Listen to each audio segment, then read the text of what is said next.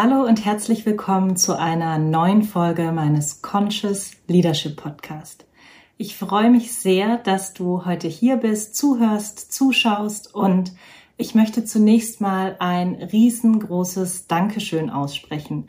Danke, dass du mich auf diesem Weg hier begleitest und ähm, danke auch an all diejenigen, die mir bisher schon Resonanz zu meinem Podcast gegeben haben, die sich bei mir gemeldet haben über diverse Kanäle, ja, und mir auch ähm, zahlreiche weitere Fragen zu diesen Themen gestellt haben.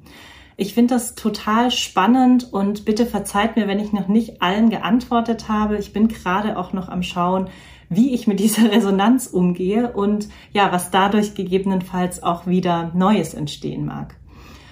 Und diese Folge heute ist mir ein besonderes Anliegen und wahrscheinlich werde ich das über jede Folge sagen, aber das Thema heute beschäftigt mich wirklich, ich würde sagen, gut die letzten zehn Jahre. Und ich finde das so spannend und ich bin auch mit meinen Kollegen im People Network sehr viel zu diesem Thema im Kontakt und im Austausch denn es geht um Purpose und Unternehmertum. Es geht darum, wie für mich Purpose und Unternehmertum Hand in Hand gehen. Wie, ich könnte auch sagen, Spiritualität und Business Hand in Hand gehen. Und ich finde es immer wieder spannend, dass ja viele Menschen das als zwei völlig verschiedene Dinge erleben und auch Menschen immer wieder zu mir kommen und sagen, Mensch, Angie, mach doch mal eine Folge oder sprich doch mal so aus deinem Leben, wie du Business und Spiritualität zusammenbringst. Und da habe ich erst so gemerkt, dass das für mich gar keine zwei unterschiedlichen Dinge sind, sondern dass für mich das eine ohne das andere gar nicht möglich ist.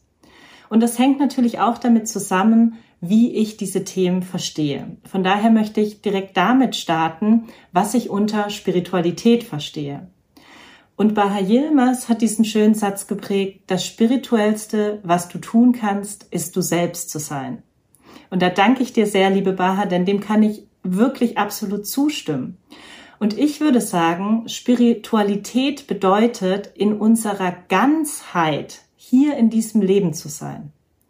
Also alle Anteile unseres Selbst, alle Aspekte unseres Selbst mehr und mehr zu durchdringen. Das heißt, ich muss mir dessen natürlich erst einmal bewusst werden, also mir meiner selbst bewusst werden, um dann all diese Aspekte auch hiermit auf den Marktplatz des Lebens bringen zu können.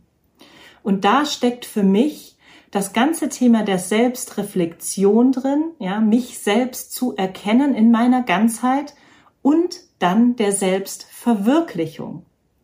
Also mich zu leben, mich selbst auszudrücken. Und das sind wir natürlich auch beim Thema Purpose, ja, den Purpose, den empfinde ich als, ja, einfach ein Überbegriff des eigenen Erspürens, wer ich bin, warum ich hier bin, worum es mir geht, auch was es mit meiner Seelenaufgabe hier auf sich hat und dann das auch in eine Umsetzung zu bringen. Auch diese, ja, ich empfinde das häufig auch als eine Verantwortung, dass das, womit ich hier auf diese Welt gekommen bin, auch einen Ausdruck bekommt. Und das ist für mich der Teil des Business.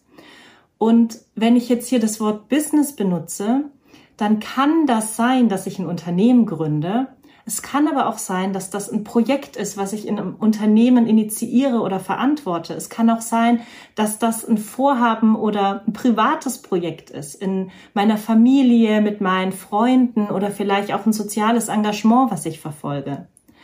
Es geht also für mich darum, meinen Spirit zu erfassen, mich selbst zu erkennen, mich selbst zu verwirklichen, zum Ausdruck zu bringen und das in die Welt zu bringen und dafür die Verantwortung zu übernehmen. Und vielleicht merkst du jetzt schon, dass Purpose und Unternehmertum oder Spiritualität und Business damit für mich ja total zusammenhängend sind und gar nicht getrennt betrachtet werden können. Jeder von uns, der ich sag mal, ein Unternehmen führt, ein Projekt verantwortet. Und für mich sind unternehmerische Qualitäten nicht nur ähm, bei einem Gründer vorhanden, sondern bei ganz, ganz vielen Menschen, die einfach für Themen Verantwortung übernehmen. Das heißt, auch wenn du jetzt im Business ein Projekt verantwortest oder zu Hause in der Familie, ja, dich um ein Thema wirklich kümmerst und dich da vollständig verantwortlich dafür fühlst, dann würde ich sagen, da steckt eine unternehmerische Qualität drin.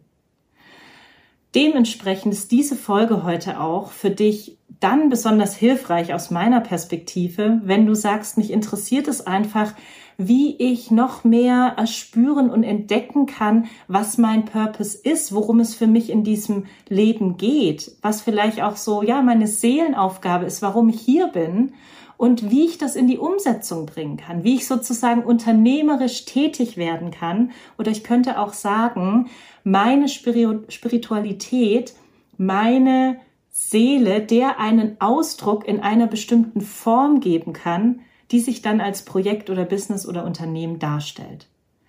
Und wenn ich das so sage, vielleicht spürst du schon, dass das gar kein, ja, schwerer Prozess ist, sondern dass das irgendwie ganz natürliche Dinge sind und Themen, die alle schon da sind und wo es irgendwie auch immer wieder nur so ums Hinspüren geht.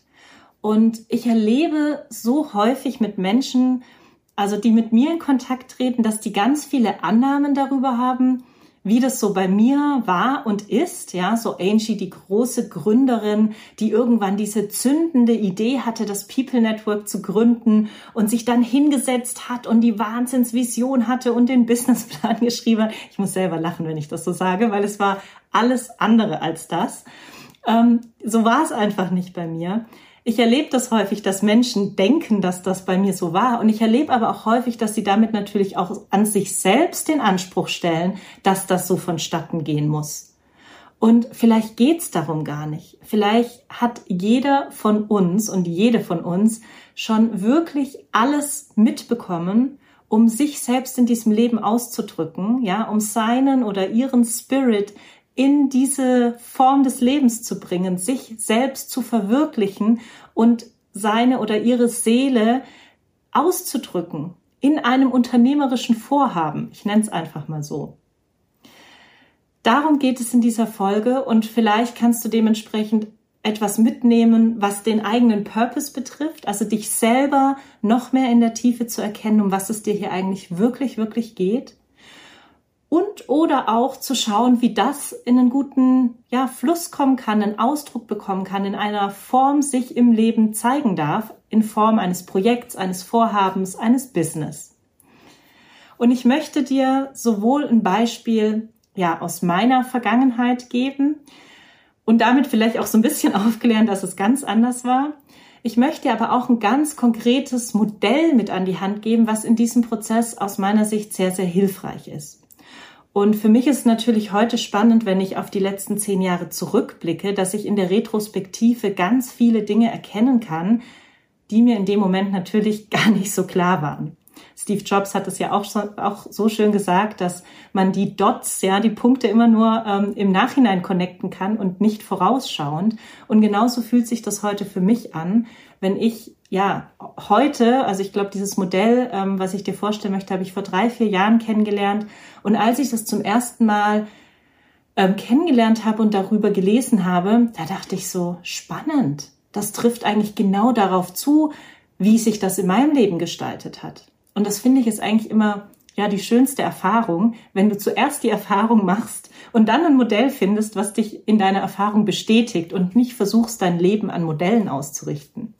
Vielleicht erkennst du ja daher auch selber, dass dieses Modell so ein bisschen, ja, wie so ein ähm, zyklischen Ansatz hat, den du in deinem Leben immer wieder erfahren durftest. Und wenn ich hier vom zyklischen Ansatz spreche, ich glaube, für uns Frauen ist das aufgrund des weiblichen Zykluses schon was sehr Normales, dass wir immer wieder durch Phasen gehen und sich das immer wieder auch wiederholt. Ähm, und ich glaube aber, dass Männer das genauso empfinden können. Wäre mal eine spannende Frage an einen Mann. Ähm, ja, weil dieser Ansatz, äh, den ich dir hier vorstelle, der hat genau diesen zyklischen Charakter. Und ich möchte dir mal einen Zyklus ähm, in meiner Vergangenheit kurz beschreiben, denn es ist spannend, wie dieser Zyklus auch bei mir immer wieder aufgetreten ist, wie diese Phasen meines Lebens eigentlich immer wieder genau ja das ähm, dargestellt haben, was ich jetzt heute durch dieses Modell nochmal anders begreifen kann. Und ich starte mal dabei, dass ich ja bei Vodafone ähm, ein Trainee-Programm gemacht habe und relativ schnell in eine Führungsrolle gekommen bin. Und in dieser Führungsrolle gab es für mich auch nach kurzer Zeit einen Moment, wo ich gemerkt habe, dass das, wo ich eigentlich die ganze Zeit darauf hingearbeitet habe, schnell irgendwie ein tolles Thema zu verantworten, ein Team unter mir zu haben, dass mich das innerlich gar nicht wirklich erfüllt hat. Also ich war in dem Moment wirklich so ein bisschen vom Kopf gestoßen und auch lost, weil ich dachte, jetzt habe ich die ganze Zeit auf was hingearbeitet mit einem umzu, ja, ich mache das und wenn ich dann mal da in dieser Führungsrolle bin, dann werde ich sicherlich erfüllt sein. Und dann war ich da und habe gemerkt, ich habe mich eher innerlich leer gefühlt. Und dann ist natürlich in dieser Zeit in mir ganz viel in Bewegung gekommen. Und es war so die Zeit, das war so um 2011, als ich da in dieser Führungsrolle war, wo ich ganz viele Weiterbildungen für mich selber gemacht habe. Ich habe mich intensivst mit mir beschäftigt. Wer bin ich? Was will ich? Was sind eigentlich Konditionierungen, die ich von meinen Eltern oder von der Gesellschaft mitbekommen habe? Was ist eigentlich das, was ich wirklich, wirklich selber möchte, was mich innerlich motiviert, ja, all meine Talente, aber auch das, was mich antreibt. Worum geht es mir? Und ich habe in dieser Zeit recht schnell erfahren, dass ich ein, eine wahnsinnige Passion, eine Leidenschaft für das Thema Entwicklung habe. Zum einen dadurch, dass ich mich selber mehr kennengelernt habe und dadurch natürlich weiterentwickelt habe, aber dann auch in einem Umfeld war, in NLP-Fortbildungen, in Coach-Ausbildungen, wo ich mit Menschen zusammen war, denen es auch allen um Entwicklung ging. Ich habe in der Zeit auch verstanden, dass ich so eine Ende-zu-Ende-Verantwortung brauche, dass es in mir eine Gestaltungsmacht gibt, ja, so ein Gestaltungswillen, einen inneren Drive, Dinge wirklich zu gestalten, verantworten zu dürfen, auch dementsprechend in einem Kontext zu sein, wo ich die Erlaubnis habe, Dinge zu gestalten und auch selbstständig Entscheidungen zu treffen. Und das waren für mich ganz, ganz wichtige, relevante Erkenntnisse, um erstmal zu wissen, wer bin ich eigentlich, was zeichnet mich aus und worum geht's mir jetzt im Moment. Und dann habe ich gemerkt, dass die Stelle, die ich damals hatte, diese Führungsrolle, dem gar nicht entsprochen hat. Und ich habe dann mal die wunderschöne Übung gemacht und die kann ich dir auch sehr ans Herz legen, gerade wenn du vielleicht dabei bist, ähm, dich beruflich neu zu orientieren, dass ich mal eine Stellenbeschreibung geschrieben habe auf Basis dessen, wer ich eigentlich bin, was ich gut kann, was mir wichtig ist, was mich motiviert. Also ich habe mir quasi meine eigene Stelle gebastelt. Und da standen dann auch genau solche Dinge drin, wie die Stelle hat was mit Entwicklung zu tun, ich kann da viel lernen, ich habe eine Ende-zu-Ende-Verantwortung, ich kann da selbstständig Entscheidungen treffen. Da waren auch noch so ein paar Aspekte mit dabei, dass ich ähm, zum Beispiel gerne international wieder mehr arbeiten wollte. Und kurz nachdem ich das für mich gemacht hatte, tauchte bei Vodafone im Intranet eine Ausschreibung für die Stelle, für die Programmmanagerrolle des globalen Leadership Development Programms auf. Und das fand ich auch schon mal spannend, dass in dem Moment, wo ich Klarheit in mir hatte, ich in der Welt im Außen auf einmal genau so eine Stelle gesehen habe.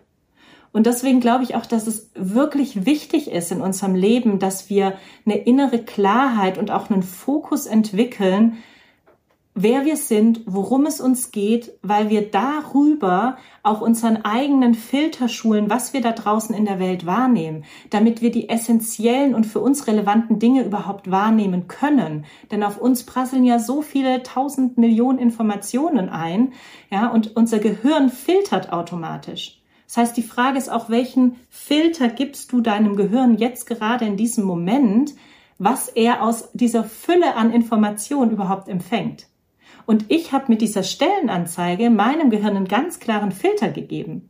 Und schwupps, da war eine Stelle im Intranet und ich habe die durchgelesen und habe gedacht, das ist mein Traumjob.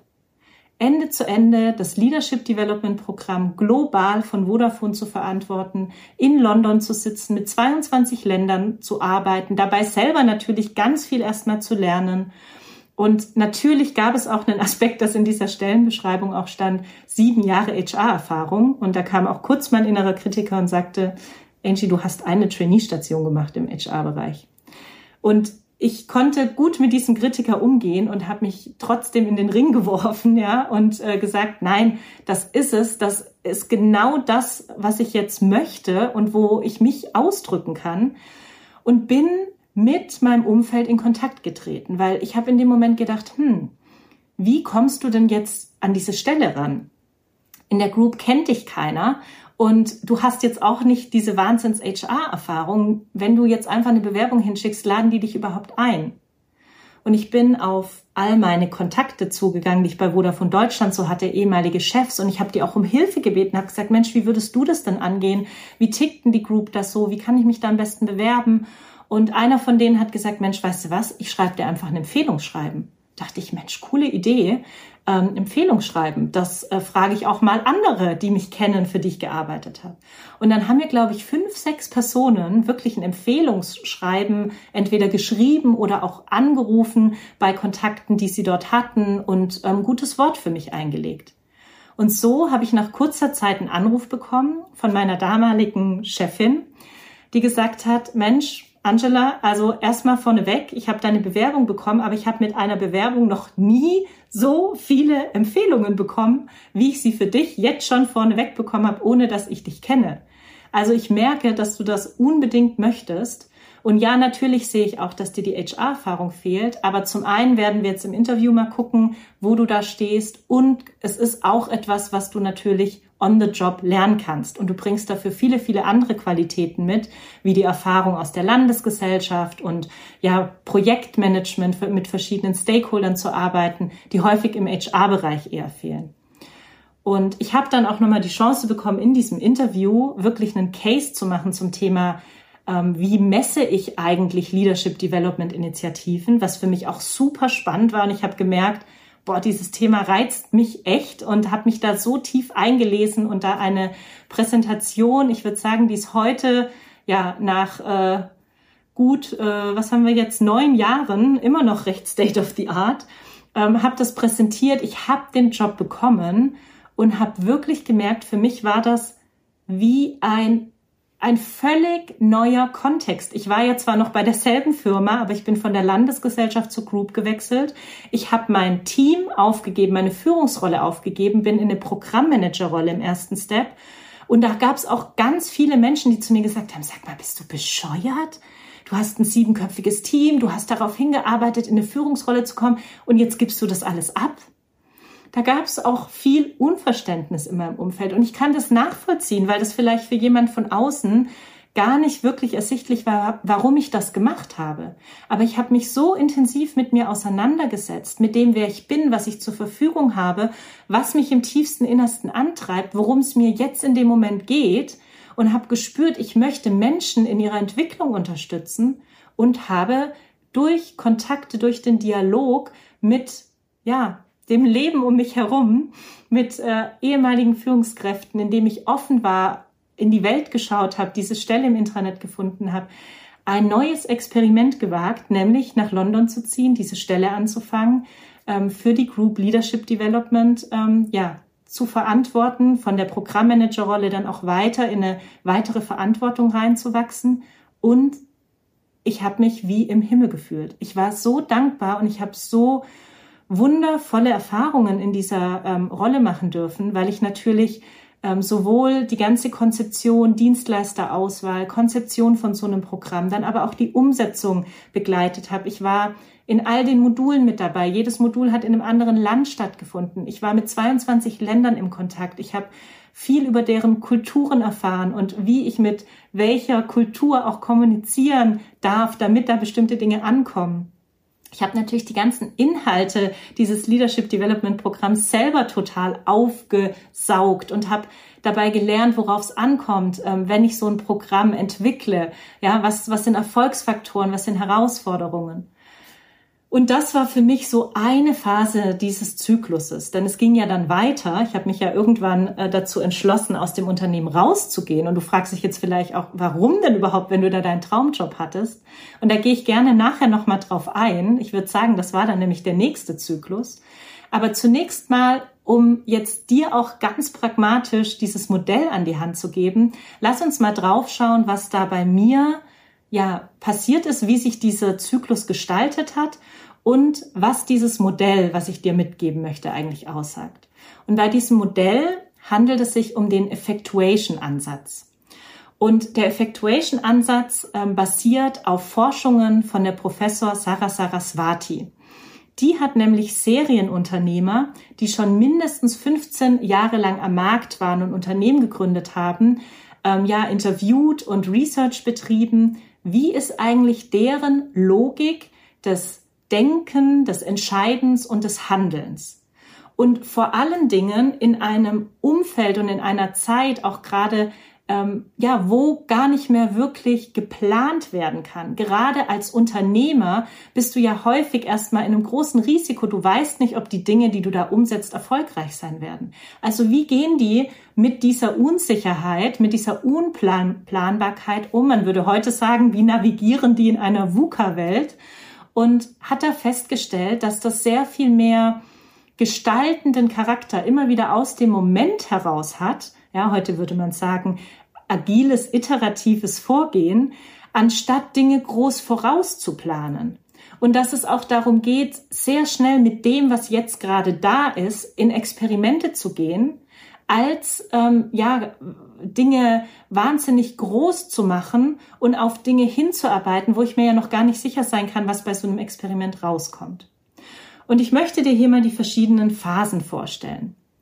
Und wenn ich jetzt auf die Phasen eingehe, dann nutze ich dafür noch eine andere Metaphorik, denn wir nutzen diesen Effectuation-Ansatz unter anderem auch für Karriere- und Entwicklungsplanung bei unseren Kunden. Wir haben im Moment einen Kunden, hm, der hat sich dazu entschlossen, mit über 300 Top-Talenten das Thema Entwicklungsplanung mal anders anzugehen und ich würde sagen mal etwas zeitgemäßer anzugehen, denn in der Entwicklungsplanung hat man ja häufig noch diese Vorstellung, ich bin heute an einem bestimmten Punkt in meiner Entwicklung, ich frage mich, wo ich irgendwann mal hin möchte in der Zukunft und ähm, vielleicht ist das eine spezifische Rolle in zwei Jahren. Dann schaue ich mir an, wo stehe ich heute. Und dann gibt es bestimmte Gaps auf dem Weg dorthin. Und dann definiere ich Entwicklungsfelder und Maßnahmen, wie ich dann dahin komme.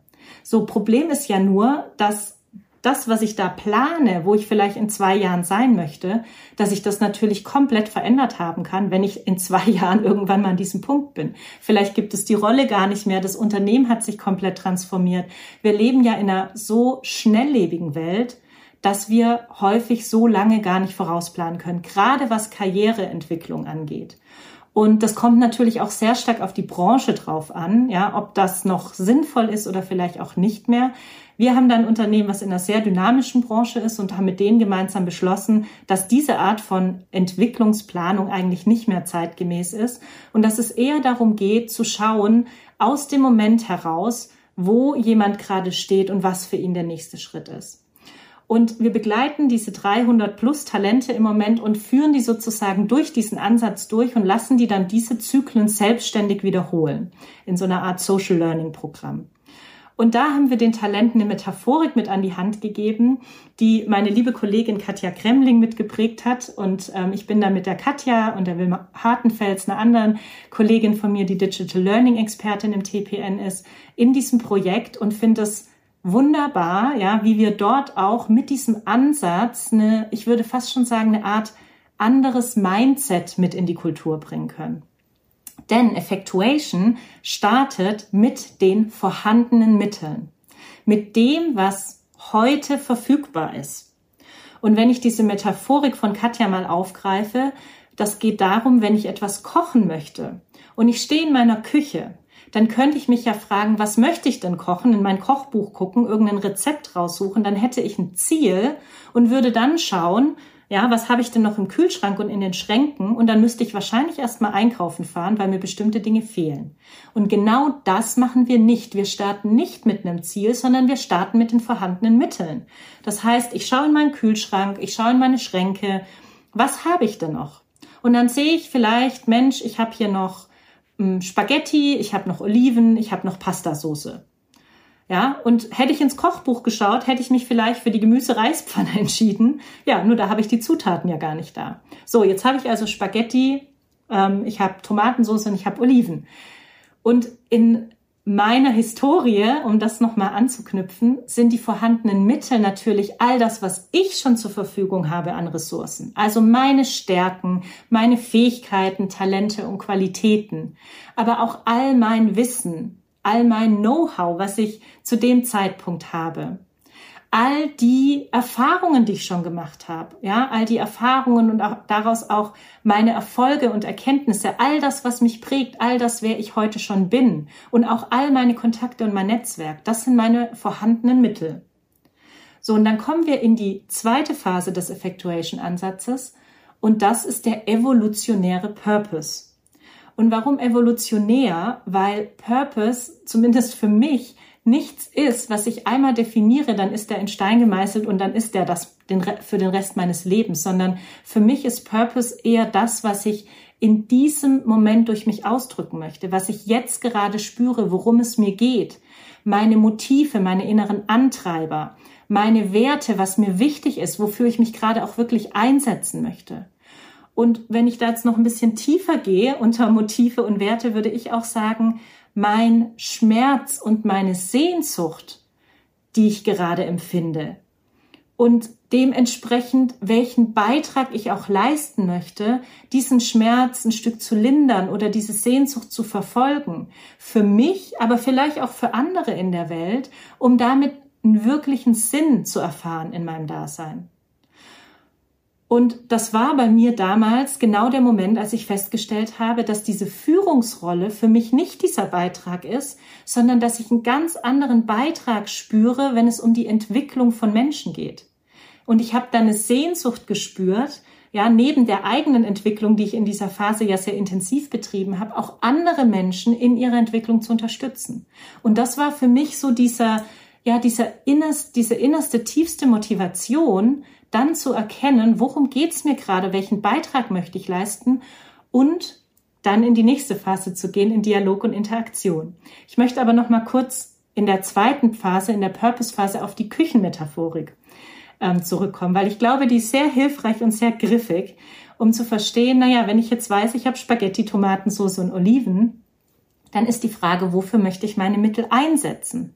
Und da gibt es ja unterschiedlichste Möglichkeiten, je nachdem, was mich gerade antreibt, ja, wonach gerade meine Sehnsucht ähm, ist. Und vielleicht sage ich, Mensch, ich möchte mal einen richtig schönen Abend mit mir selbst haben, bisschen Quality Time, Me Time und ich mache mir jetzt einfach Spaghetti mit Tomatensauce und Oliven und setze mich hin und genieße die Zeit mit mir selbst. Vielleicht merke ich aber auch, mir geht es darum, ein romantisches Candlelight Dinner mit meinem Freund zu haben. Ja, mal wieder wirklich tolle Beziehungszeit. Vielleicht merke ich aber auch, ähm, mich treibt es gerade wirklich an, Menschen zusammenzubringen, die mir wichtig sind, meine Freunde einzuladen, mit denen mal wieder so echte Nähe und Kontakt zu spüren. Und es gibt eine tiefe ja, Sehnsucht in mir, weil ich die ganz lang nicht mehr gesehen habe. Und von daher ist die Frage in der Purpose-Phase wirklich die, wofür ich meine Mittel einsetzen möchte. Was ist meine innerste Motivation, mein Schmerz oder meine Sehnsucht, welchen Beitrag ich mit den vorhandenen Mitteln jetzt leisten möchte? Und im übertragenen Sinne auf meine Persönlichkeit, wenn ich hier bin als Angie Zinser in dieser Welt mit meiner Persönlichkeit, mit all dem, was in mir steckt, Wofür möchte ich das denn einsetzen? All meine Talente, all meine Erfahrungen, all meine Kontakte. Wofür möchte ich das nutzen? Wofür möchte ich das einsetzen? Was ist mir wirklich, wirklich wichtig? Was treibt mich so tief im Innersten an? Wofür bin ich hier? Ich kann auch sagen, was ist meine Seelenaufgabe? Wofür ist meine Seele in diesem Leben? Welchen Unterschied kann ich machen? Welche Qualität kann ich mit meiner Persönlichkeit zu welchem Thema hier einbringen? Welchen Beitrag kann ich leisten? Und wenn ich das spüre, und das ist für mich, wie gesagt, nichts was ich jetzt sehr kognitiv erfasse, sondern das ist eher ein Hinspüren in mich hinein, in ja fast schon den seelischen Bereich in mir, zu sagen, okay, wo liegt denn hier mein Schmerz und was spüre ich gerade, wo es mich jetzt im Moment hinzieht? Und dann kann ich in die dritte Phase gehen, Dialog und Interaktion. Und das ist für mich ein, ein, spannend, ja, ein spannender Übergang von meinem eigenen Purpose hin zu Dialog und Interaktion, denn da gehe ich mit meinem Purpose, mit meinem Schmerz, mit meiner Sehnsucht, mit dem Beitrag, den ich leisten möchte, in Kontakt mit anderen. Und da schaue ich, welche Resonanz gibt es denn eigentlich da draußen im Leben, im Feld, im Kontakt mit anderen. Ähm, wenn ich anderen von meinem Schmerz berichte, ja, oder von dem, was mich im Innersten antreibt, Finde ich da Verbündete? Finde ich da Menschen, denen es ähnlich geht? Finde ich vielleicht Unterstützer, die mich in, ja, in diesem Purpose auch sehen und unterstützen wollen, dass ich genau das in die Welt bringe? Vielleicht auch Menschen, ähm, die genau diesen Beitrag dann empfangen wollen und ähm, die sozusagen zu Kunden, zu Empfängern werden. Oder auch, ich komme in Kontakt mit Menschen, die ich fragen kann, die Expertin etwas sind oder auch so eine Art Mentor Mentoren für mich. Und das war für mich so die Phase, wenn du dich an meine Geschichte erinnerst, wo ich gespürt habe, um was es mir geht und diese Stelle entdeckt habe. Und ich bin in Kontakt getreten mit ganz vielen Menschen, die ich bei Vodafone schon kannte. Und ne, manche haben eine Empfehlung für mich ausgesprochen, andere haben mir Tipps gegeben, wie ich in der Bewerbung vorgehen kann. Das heißt, ähm, ich habe da Verbündete gefunden, ich habe da Unterstützer gefunden und ich habe auch gespürt, und das war ganz wichtig für mich, dass viele Menschen, die mich gut kannten, für die ich auch gearbeitet habe, auch gesagt haben, ja, das kann ich mir total gut vorstellen. Auch wenn du die sieben Jahre HR-Erfahrung nicht hast, aber ich habe damals auch schon gemerkt, dass du dafür ein Händchen hast, dass du das Potenzial von Menschen erkennst und weißt, wie du Menschen auch einladen, mitnehmen kannst. Und es hat mich natürlich auch nochmal darin bestärkt, meine Mittel genau für diesen Purpose einsetzen zu wollen und das auch an mich da auch zu glauben, dass ich das auch kann. In der Küchenmetaphorik würde ich vielleicht zum Hörer greifen und jetzt Freunde anrufen und sagen, Mensch, ich spüre, ich möchte meine Mittel, die ich hier habe, gerne dafür einsetzen, mit euch einen wirklich schönen Abend zu verbringen und echte Nähe und echten Kontakt zu spüren. Und vielleicht würden dann ein paar Freunde von mir sagen, boah, Angie, mir geht's ganz genauso. Danke, dass du mal den Hörer in die Hand genommen hast und jetzt hier heute Abend ein Freundesdinner organisierst. Ähm, ich bin auf jeden Fall mit dabei. Und by the way, ja, ich habe hier noch äh, Parmesan und irgendwie Aubergine und äh, sonstiges Tiramisu im Kühlschrank und das bringe ich mit. Ähm, und vielleicht gibt's andere, die sagen, Mensch, Angie, ähm, ich hab, bin heute Abend schon total verplant, ich habe gar keine Zeit. Aber weißt du, ich finde es eine super Idee und ich nehme mir das zu Herzen und ich merke gerade, in zwei Wochen lade ich dich mal ein und dann machen wir das mal hier bei mir. Also vielleicht inspiriert das was bei jemand anderem, der spürt eine Resonanz in sich. Ja, und da entstehen einfach Dinge in diesem Feld, in diesem Miteinander, in diesem Dialog, die größer sind als ich selbst. Und das ist für mich auch der Übergang von meinem eigenen Purpose, von dem Beitrag, worum es mir gerade geht, ich sag mal so ein bisschen beschränkt auf meine Person, hin zu etwas, was auf einmal größer wird als ich selbst, wo mein Purpose auf einmal ein ganz anderes Wirkungsfeld bekommt. Und ähm, ja, wie so ein Ripple-Effekt, ja, wie so eine Welle etwas in Bewegung kommt. Und Aristoteles sagt ja so schön, das Ganze ist mehr als die Summe seiner Teile. Und es hat für mich den Start in dieser Phase. Denn dann in der letzten, in der vierten Phase kommen wir zu den Experimenten. Und ähm, bei den Experimenten, um erstmal auf die Küchenmetapher einzugehen, ist natürlich die Frage, wenn jetzt drei, vier, fünf Freunde da abends zu mir kommen und die bringen vielleicht auch noch alle etwas zu essen mit und wir breiten das so auf dem Küchentisch aus, dann können wir uns sagen, okay, hier sind unsere Mittel wir stehen alle hier, weil uns etwas Ähnliches treibt und bewegt. Wir sind in Kontakt gegangen, wir haben gespürt, das ist uns gemeinschaftlich wichtig, uns heute Abend hier zu treffen. Welches Experiment machen wir jetzt miteinander? Machen wir jetzt hier ein buntes Tapas-Menü, wo jeder einfach so reinpicken kann? Ja, eine kleine Tapas-Bar, die wir in der Küche eröffnen? Oder kochen wir zusammen drei Gänge-Menü, ja, wo wir ganz genau überlegen, was ist Vorspeise, was ist Hauptgang, was ist Nachspeise? Machen wir ein ähm, Flying Buffet, wo wir hier durch die Wohnung laufen und uns dabei unterhalten oder vielleicht sogar irgendwie uns was vorkochen und einen Abendspaziergang machen oder setzen wir uns ganz geregelt an den Tisch. Das heißt, auch dann, wenn die Mittel klar sind, der Purpose klar ist, ich in Dialog und Interaktion gespürt habe, wer schließt sich mir hier an, dann gibt es meist noch ganz viele Möglichkeiten und Alternative, in ein erstes Experiment zu starten. Und da glaube ich auch, da kann ich gar nicht viel falsch machen, sondern die Frage ist einfach, welche Möglichkeiten gibt es? welche Optionen sind für mich da jetzt gerade sichtbar und relevant und wie kann ich jetzt den ersten Schritt machen? Wie kann ich jetzt ein Experiment machen und wo möchte ich das machen? Gibt es dafür vielleicht auch einen geeigneteren Kontext? Ist der Kontext zu Hause im Wohnzimmer gerade für uns der passende? Oder sagen wir uns, oh, es ist gerade so warm, lass uns doch noch einen schönen Abendspaziergang machen, weil ich habe mich irgendwie heute den ganzen Tag noch nicht bewegt und lass uns erstmal noch eine Stunde spazieren gehen und auf einmal sind wir in einem ganz anderen Kontext und machen das Experiment dort. Also, das ist die letzte Phase des Effectuation-Ansatzes, die Experimente-Phase. Und bei mir war das natürlich das Experiment, den Weg zu gehen, mich auf die Stelle zu bewerben, mich mir da mein, mein Hut in den Ring zu werfen. Auch das Experiment, äh, mich mit dem Thema äh, ähm, Messbarkeit von Leadership Development Maßnahmen ähm, auseinanderzusetzen und dann in diese Rolle zu gehen. Und meine Chefin, meine damalige Chefin, die hat es sogar ganz bewusst so zu mir gesagt, ich bin jetzt einfach mal mutig und ich mache dieses Experiment. Wir sprechen immer davon, interne Talente fördern zu wollen. Und für mich bist du jetzt jemand an dieser Stelle, dem ich gerne diese Chance geben möchte. Also wir haben das wirklich auch als Experiment damals definiert, als ich in diese Rolle gekommen bin. Und jetzt möchte ich dir noch ein weiteres Beispiel meines nächsten Zykluses mitgeben um da auch einfach nochmal auf das Thema der Gründung des People Networks zu gehen.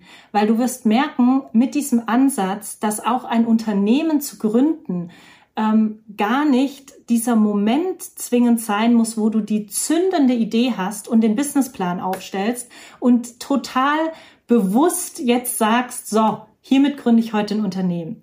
Denn so war es bei mir auch nicht. Ich war, wie ich dir vorerzählt habe, ja dann in dieser Rolle global für Leadership Development bei Vodafone zuständig und es war mein Traumjob. Und jetzt kannst du dich ja wirklich fragen, okay, Angie, also was hat dich denn dann dazu bewogen, ja, so zweieinhalb, drei Jahre nachdem du zur Group gegangen bist, diesen Job zu kündigen? Und für mich war es wie ein schleichender Prozess in dieser Rolle. Ich habe natürlich auf der einen Seite wahnsinnig viel gelernt. Wirklich, meine Lernkurve war so steil. Ich habe von all den Trainern, Coaches, Beratern, von meinen Kollegen in der Group, da waren Menschen, die haben 20, 25 Jahre lang schon Leadership Development oder Personalentwicklung eben gemacht und ich konnte so viel von denen lernen. Das heißt, immer im Effectuation, im Effectuation Ansatz zu sprechen, ich habe meine Mittel immens vergrößert. Ich habe da ganz andere Kontakte kennengelernt, ähm, mein Netzwerk ausgebaut, dazugelernt, neue Erfahrungen gesammelt, Erfolge gehabt. Ja, also mein Mitteltopf könnte man sagen, beziehungsweise die Mittel in mir sind gewachsen und nur so, ähm, ja, haben sich nur so vermehrt. Und gleichzeitig hat sich etwas sehr Spannendes ähm, ja entwickelt, was sehr viel mit meinem Purpose zu tun hat. Ich war ähm, in der Rolle, ich sage immer erstmal als Kunde, ja, also als Leadership Development Verantwortliche bei Vodafone war ich ja für viele Dienstleister, mit denen wir gearbeitet haben, der Kunde. Und ich habe in meiner Kundenrolle immer wieder festgestellt, dass die Dienstleister ja ganz häufig schon mit fertigen Konzepten um die Ecke kamen und sich gar nicht so wirklich Zeit genommen haben, meinen Bedarf als Kunde, also den Unternehmensbedarf, den Entwicklungsbedarf, die Lernziele wirklich zu verstehen. Und mich hat es immer total gewundert und ich habe das häufig auch angesprochen und war teilweise auch völlig fassungslos, weil ich gesagt habe, wie könnt ihr denn schon was vorschlagen, wenn noch gar nicht klar ist, äh, worauf es einziehen soll? Das geht doch irgendwie rein logisch gar nicht.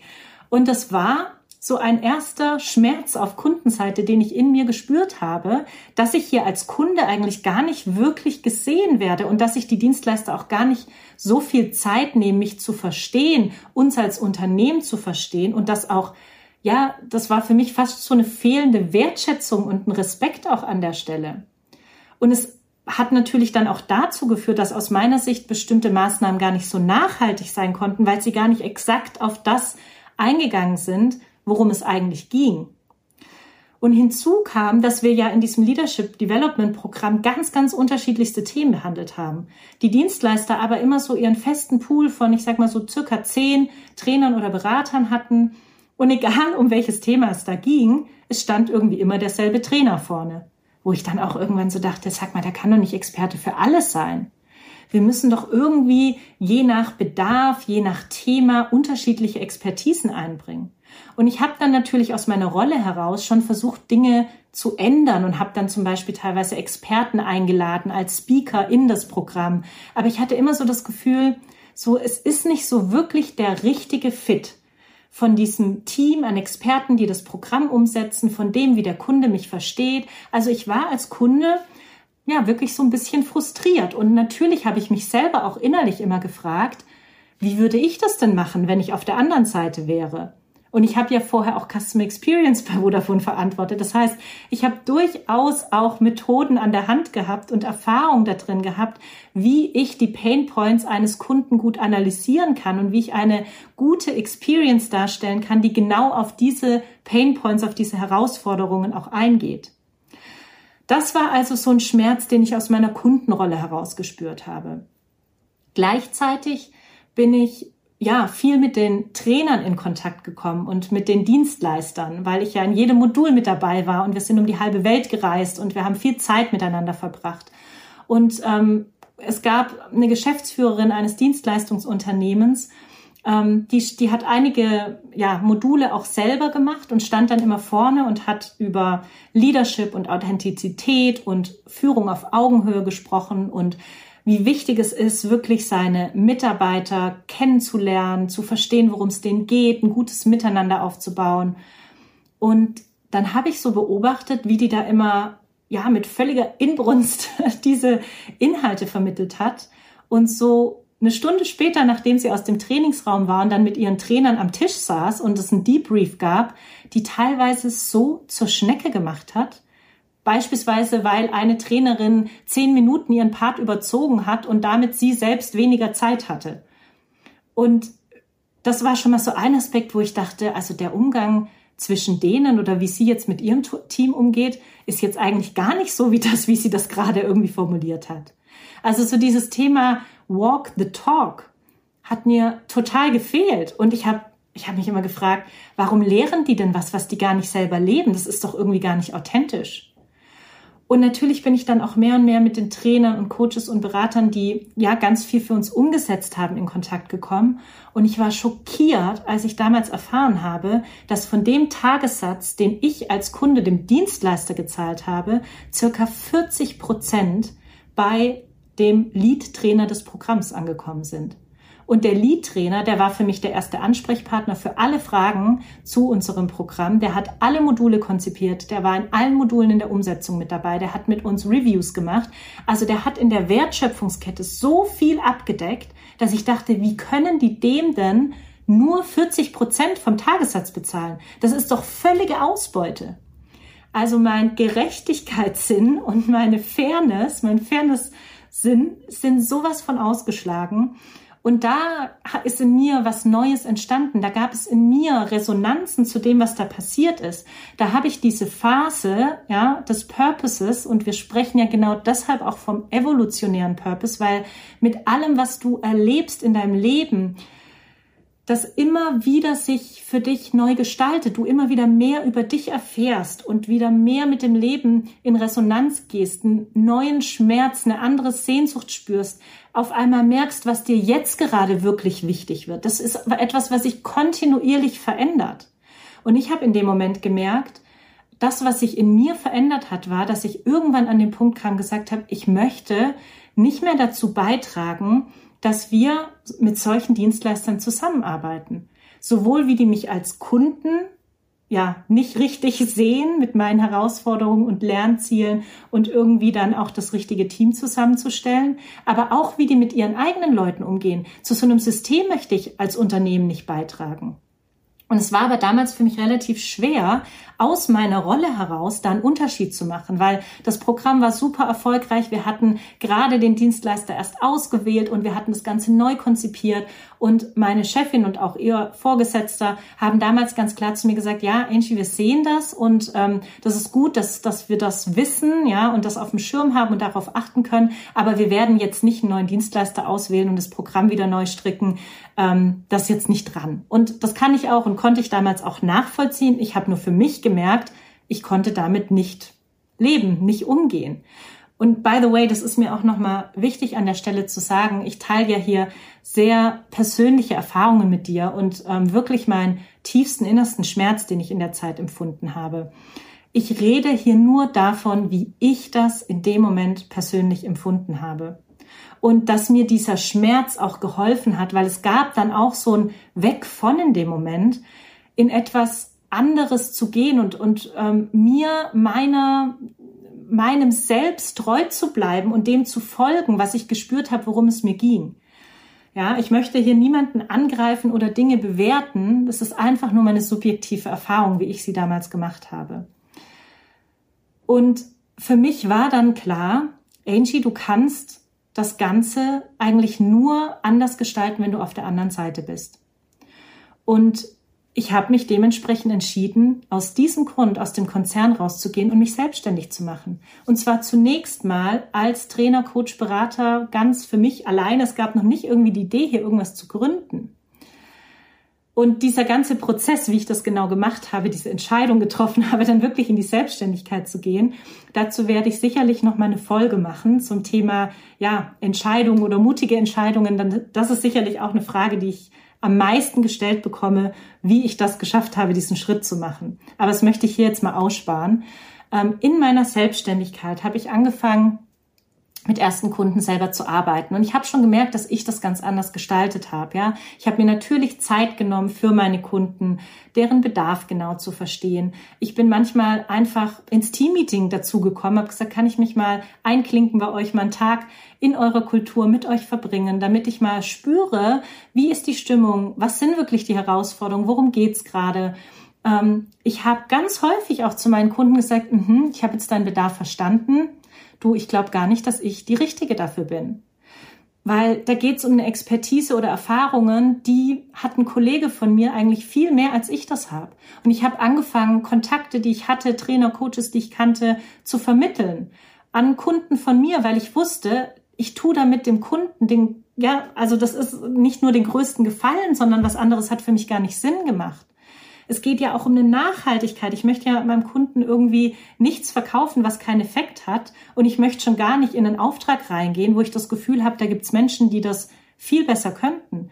Und natürlich habe ich in den folgenden Monaten auch gemerkt, dass Kunden total dankbar dafür waren, dass ich da ja so offen und transparent war und das so angegangen bin.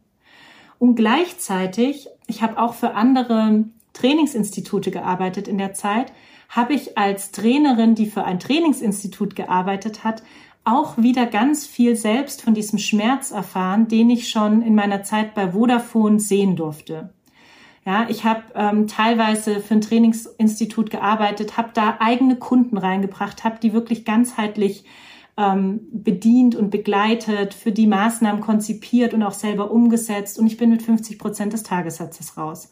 Also mir ist genau dasselbe passiert, was ich auch bei den Trainern damals sehen konnte, ähm, ja, die ich selbst sozusagen beauftragt hatte in der Vodafone Group.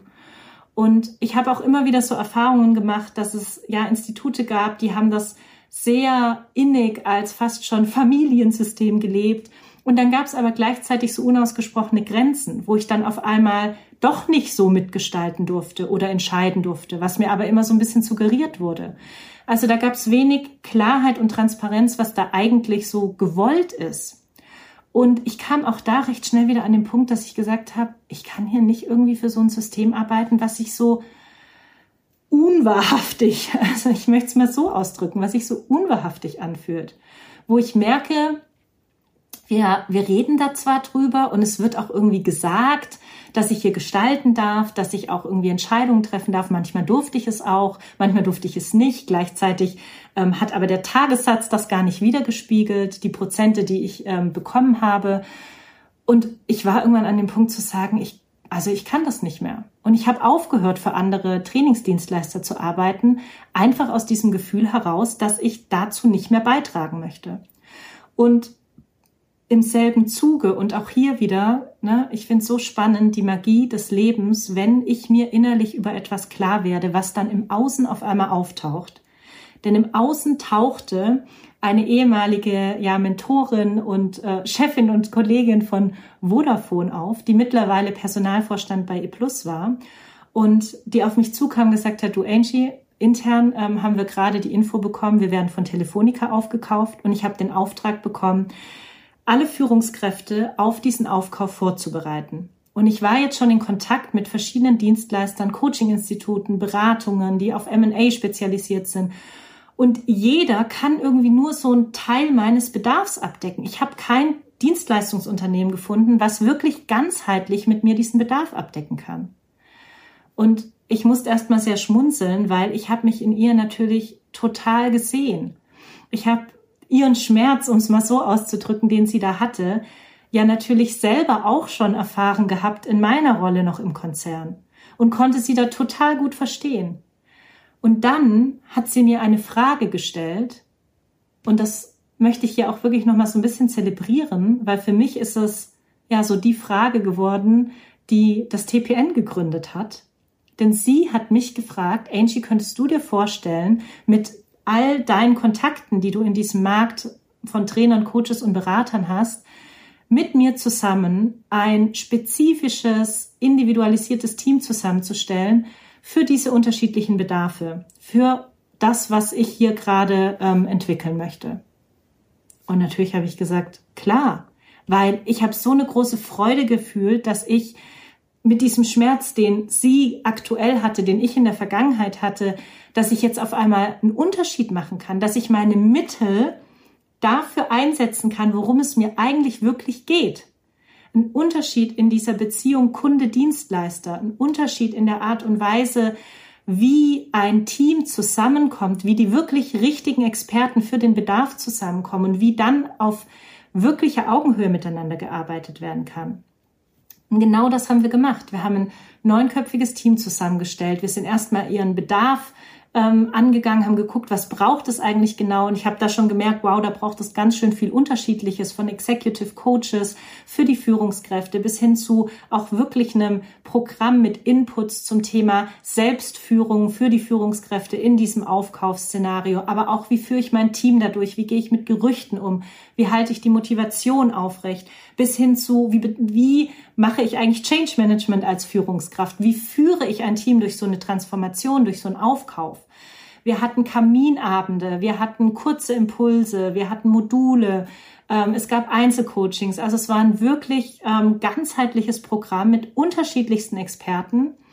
Und sie war happy, ja, weil sie ganz dediziert für ihren Bedarf mit mir zusammen ein Team zusammenstellen konnte, wo genau die richtigen Experten zusammengekommen sind. Die Teilnehmer waren happy, weil die das natürlich gespürt und gefühlt haben, dass wir genau auf ihren Bedarf auch eingehen. Ähm, ich war happy, weil ich einen Unterschied machen konnte und einen Beitrag dazu leisten konnte, dass der Schmerz, den ich auch immer gespürt habe, dass der gerade so ein bisschen, ja, Heilung in dem Moment erfährt und dass ich etwas anderes mitgebären durfte. Und die Trainer und Coaches waren happy, weil die Art und Weise, wie wir da zusammengekommen sind und miteinander gearbeitet haben, natürlich auch eine ganz andere war, als sie das häufig erfahren hatten. Natürlich war es mir auch ein Anliegen mit diesem Team und da waren ja Experten dabei, die irgendwie 20, 25 Jahre schon in diesem Markt sind, so viel erfahrener als ich sind. Und ich habe die natürlich eingebunden in die Entscheidungen. Ich war transparent über all die Informationen, die ich hatte. Ich habe den transparent gemacht, ähm, welchen Tagessatz ich vom Kunden verlangt habe. Die haben 80 Prozent dieses Tagessatzes bekommen. Das heißt, wir hatten ein ganz anderes Miteinander. Und ich würde sagen, das war das erste Experiment, ja, nachdem ich mit dem Leben in Kontakt war und den Schmerz in meinem Trainer-Coach-Dasein selber nochmal so gespürt habe, ja, meinen Purpose gespürt habe, worum geht's mir denn gerade, was möchte ich anderes in der Welt erschaffen, dann in Dialog und Interaktion mit dem Leben gegangen bin, mit anderen Trainern und Coaches, aber eben auch mit dieser potenziellen Kundin und das Leben sozusagen mich gefragt hat, also sie mich gefragt hat, Angie, könntest du dir vorstellen, dieses Team mit mir aufzustellen, sind wir in ein erstes Experiment gegangen. Und das Experiment war so erfolgreich, dass alle danach gesagt haben, okay, wie können wir das nächste Experiment machen? Und es kamen natürlich weitere Kontakte und Kunden auf mich zu, die dann auch schon wussten, ich bin selbstständig und ich habe denen auch erzählt, wie wir dieses erste Experiment für den Kunden angegangen sind und die waren alle hellauf begeistert, weil die natürlich einen ähnlichen Schmerz hatten. Und so ist Experiment um Experiment um Experiment entstanden. Und wir sind jeweils immer in neuen Teams um diese Kunden herum wieder zusammen zu, zusammengekommen, je nachdem, welche Experten es zu dem Bedarf gebraucht hat, was man ja heute unter anderem auch als agile Organisation bezeichnet und agile Teams. Und damals, es war 2013, hatte ich noch keinen blassen Schimmer, was ein agiles Team oder eine agile Organisation ist. Es ist aus der Erfahrung heraus entstanden. Und ähm, je länger wir das gemacht haben, ja, nach ein paar Monaten haben wir irgendwann gesagt, okay, wir machen das irgendwie so selbstverständlich. Vielleicht sollten wir uns mal einen Namen geben. Und wir haben auch gemerkt, irgendwie, es braucht jetzt dann doch mal eine Rechtsform. Wir können das nicht immer äh, über mich abrechnen und es braucht vielleicht auch mal irgendwie eine Webseite und ein bisschen Struktur da drin. Und so sind bestimmte, ja, Dienstleistungsfelder auch entstanden, ähm, um das Ganze in ein Unternehmenskonstrukt zu bekommen. Und auch dazu werde ich noch mal eine separate Folge machen, denn das beschreibt schon sehr schön unsere Anfänge, ähm, die sich nachher für uns in der kollegialen Führung wiedergespiegelt haben. Wir haben nach einigen Jahren ähm, ein selbstorganisiertes Modell eingeführt, eine Struktur, kollegiale Führung und haben auch da sehen können, dass die Art und Weise, wie wir im TPN gestartet sind, also genau eben mit diesen Kreisen, die sich um die Kunden gebildet haben, genau auch der Prozess ist, der in der kollegialen Führung beschrieben wird. Wenn Götz Werner auch zum Beispiel sagt, man muss das Unternehmen von außen nach innen denken. Ja, ich habe mich nicht an den Tisch gesetzt und habe gesagt, ich möchte jetzt ein Unternehmen gründen, das heißt The People Network. Ähm, das ist unser Angebot. Damit gehen wir jetzt raus und suchen nach Kunden. Ja, das ist so völlig alte Denkweise, sondern hinzuspüren, meinen Purpose, meinen Schmerz, meine Sehnsucht in Kontakt zu bringen mit dem Leben, mit dem Feld, mit den Menschen um mich herum, zu schauen, welche Resonanz da entsteht, was mich das Leben auffordert und fragt, so wie mich diese erste Kundin gefragt hat. Und dann damit in ein Experiment zu gehen. Damit starte ich auch im Markt. Damit beginne ich mein Vorhaben, meine unternehmerische Tätigkeit bei dem wirklichen Schmerz, der da draußen in der Welt ist.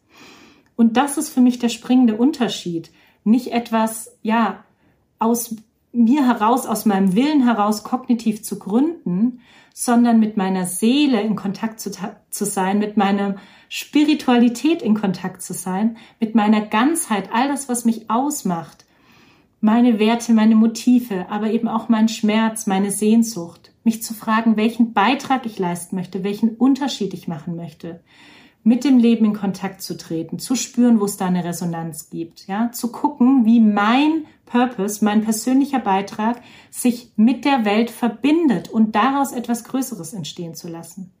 Und dann in ein Experiment zu gehen und dann Verantwortung zu übernehmen. Denn als diese ersten Experimente im TPN entstanden sind und ich würde mal sagen, ich so der Kanal war, dass da etwas gebären durfte, dass da ein Organismus, ein Wesen zur Welt kam, was so viel größer war, als ich mir das jemals vorgestellt hatte. Ich hatte gar nie vor, ein Unternehmen zu gründen. Aber als das passiert ist, da konnte ich dieses Baby nicht nehmen, in die Ecke stellen und sagen, so, mein Kleines, ähm, wachs mal schön auf, Mami kümmert sich jetzt wieder um andere Themen. Nee, da musste ich da bleiben und ich habe auch gespürt, dass es darum ging, jetzt da zu bleiben, das zu pflegen, mich darum zu kümmern. 24-7, wenn das Kind nachts schreit, bin ich aufgestanden, ja. Und auch das, ich glaube, das ist ein total essentieller Punkt. Wann bleibe ich dran? Wann bleibe ich da? Weil damit etwas Größeres entsteht und ich so Geburtskanal für diesen Organismus bin, für das, was hier gerade entstehen kann und darf und mag und ich das dann unterstütze. Und es hat für mich sehr viel mehr so eine Qualität, von in den Dienst mich zu stellen und nicht etwas, ja, mit einem bewussten Willen in die Welt zu drücken, ich sag's mal so, sondern es durch mich durchfließen zu lassen. Und da bin ich nochmal bei den Bewusstseinszuständen, die ich in der ersten Folge erklärt habe. Also falls du damit jetzt gerade nicht so viel anfangen kannst, hör da gerne nochmal rein. Zu guter Letzt äh, möchte ich dir noch mitgeben, dass es im Effectuation-Ansatz auch immer die Frage nach dem leistbaren Invest gibt. Es das heißt im Effectuation-Ansatz der leistbare Verlust. Wir haben das im People Network umbenannt, weil wir das Wort Invest da passender finden. Das heißt, dich natürlich auch zu fragen für so ein unternehmerisches Vorhaben oder Projekt. Was bin ich bereit, jetzt gerade dafür zu investieren? wie viel Zeit, wie viel Energie, vielleicht auch wie viel Geld, wie viel meiner Mittel, die ich zur Verfügung habe, möchte ich denn da gerade reingeben? Und das ist für mich aus meiner Sicht auch nochmal eine wichtige Frage. Und ich würde sagen, ich habe das verpasst damals, auch in der Gründung des TPNs und auch immer wieder danach in meinem Leben, weil ich mich dann mit allem da reingegeben habe. Und das kann dann schnell auch zu Frustration führen, auch zu Überforderung oder zu Überlastung. Und ich kam nach drei Jahren an einen Punkt mit dem People Network, wo ich völlig überfordert und überlastet war und wo ich mich wirklich an meine Kollegen gewandt habe und gesagt habe, ich kann so nicht weitermachen. Ja, wenn wir so weitermachen, dann breche ich irgendwann zusammen und ich bin auch der Grund, warum wir nicht weiter wachsen können. Dazu eine andere Folge, denn sonst wird es hier alles zu lang. Ähm, aber das war damals auch der Moment, wo wir ähm, in die Struktur der kollegialen Führung gegangen sind. Und dazu werde ich sicherlich noch mal ein Video machen. So, ich hoffe, dass du mit diesem Effectuation-Ansatz vielleicht ein neues, vielleicht aber auch schon bekanntes Modell an die Hand bekommen hast und über meine eigene Erfahrung, und ich habe dir ja eigentlich zwei Beispiele gegeben, einmal wie ich von meiner Führungsrolle zur Group gewechselt bin und einmal wie ich dann aus meiner Leadership Development Rolle in der Group mich in die Selbstständigkeit begeben habe. Und fast schon noch mal ein drittes, nämlich wie ich aus der Selbstständigkeit, wo ich erstmal alleine als Angela Zinser unterwegs war, dann ähm, ja dazu gerufen wurde, würde ich mal sagen, mich zur Verfügung zu stellen, den Organismus des People Networks zu gebären. Ja, also fast eigentlich drei Zyklen dieses Effectuation-Ansatzes. Und ich finde das immer hilfreich, ähm, ja, das mal in so Erfahrungen und Stories zu hören, weil es dann, glaube ich, auch klarer wird, wie es sich, wie es sich im Leben zeigen kann. Vielleicht hilft dir auch die Küchenmetaphorik ganz greifbar und ähm, plakativ, ich freue mich auf jeden Fall, wenn du hier was mitnehmen konntest. Ich freue mich auch, wenn du mir Feedback dazu gibst, einen Kommentar hinterlässt. Wenn du weitere Fragen hast, auch jederzeit gerne. Denn ähm, ja, natürlich sind das die Themen, die mich im Leben bewegen. Und wenn du jetzt sagst, Mensch, dieser Ansatz ist so spannend und ähm, ich würde da gerne tiefer einsteigen und ähm, ja auch für mich selbst den mal in Begleitung durchlaufen, dann melde dich gerne, denn wir haben ja äh, im TPN eine Vielzahl an Purpose Coaches ausgebildet. Und ähm, der Effectuation-Ansatz ist ein zentraler Bestandteil dieser Ausbildung und die können dich natürlich super darin begleiten, deinen Purpose zu entdecken, zu erspüren, also dich selbst erstmal richtig intensiv kennenzulernen und dann zu schauen, wie du dich selbst verwirklichen kannst, wie du den in die Welt bringen kannst, also dein ja unternehmerisches Tun, um dich selbst auszudrücken. Und wenn du jetzt vielleicht sogar Coach bist und sagst, Mensch, spannend, ihr bildet also Purpose Coaches aus, Dazu vielleicht auch noch ein, zwei Sätze. Ja, das tun wir. Ähm, für Coaches, die schon eine Coach-Ausbildung haben, haben wir eine dreitägige Kompaktfortbildung, die Katja und ich ähm, ein bis zweimal im Jahr durchführen, wo wir wirklich all unser Wissen aus neun Jahren, die wir diesen Ansatz, ja, in denen wir den Ansatz schon weiterentwickeln, reingeben. Alle Tools, alle Methoden, der ganze Prozess, ähm, also ich glaube, da kriegst du so viel mit. Ich würde wirklich behaupten, ähm, ich, und ich kann es nicht nur behaupten, sondern wir kriegen das Feedback immer wieder, dass da so viel drin steckt, weil wir auch ganz große Fans davon sind, Ausbildungen nicht unendlich in die Länge zu ziehen, wenn es auch kurz und kompakt geht. Wenn dich das also interessiert, ähm, melde dich gerne. Die, die findet immer ein bis zweimal im Jahr statt.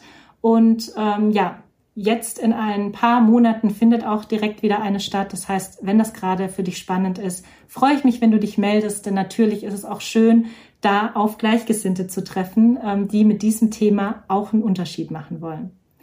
Ich danke dir herzlich fürs Zuhören und ähm, ich sag mal bis bald.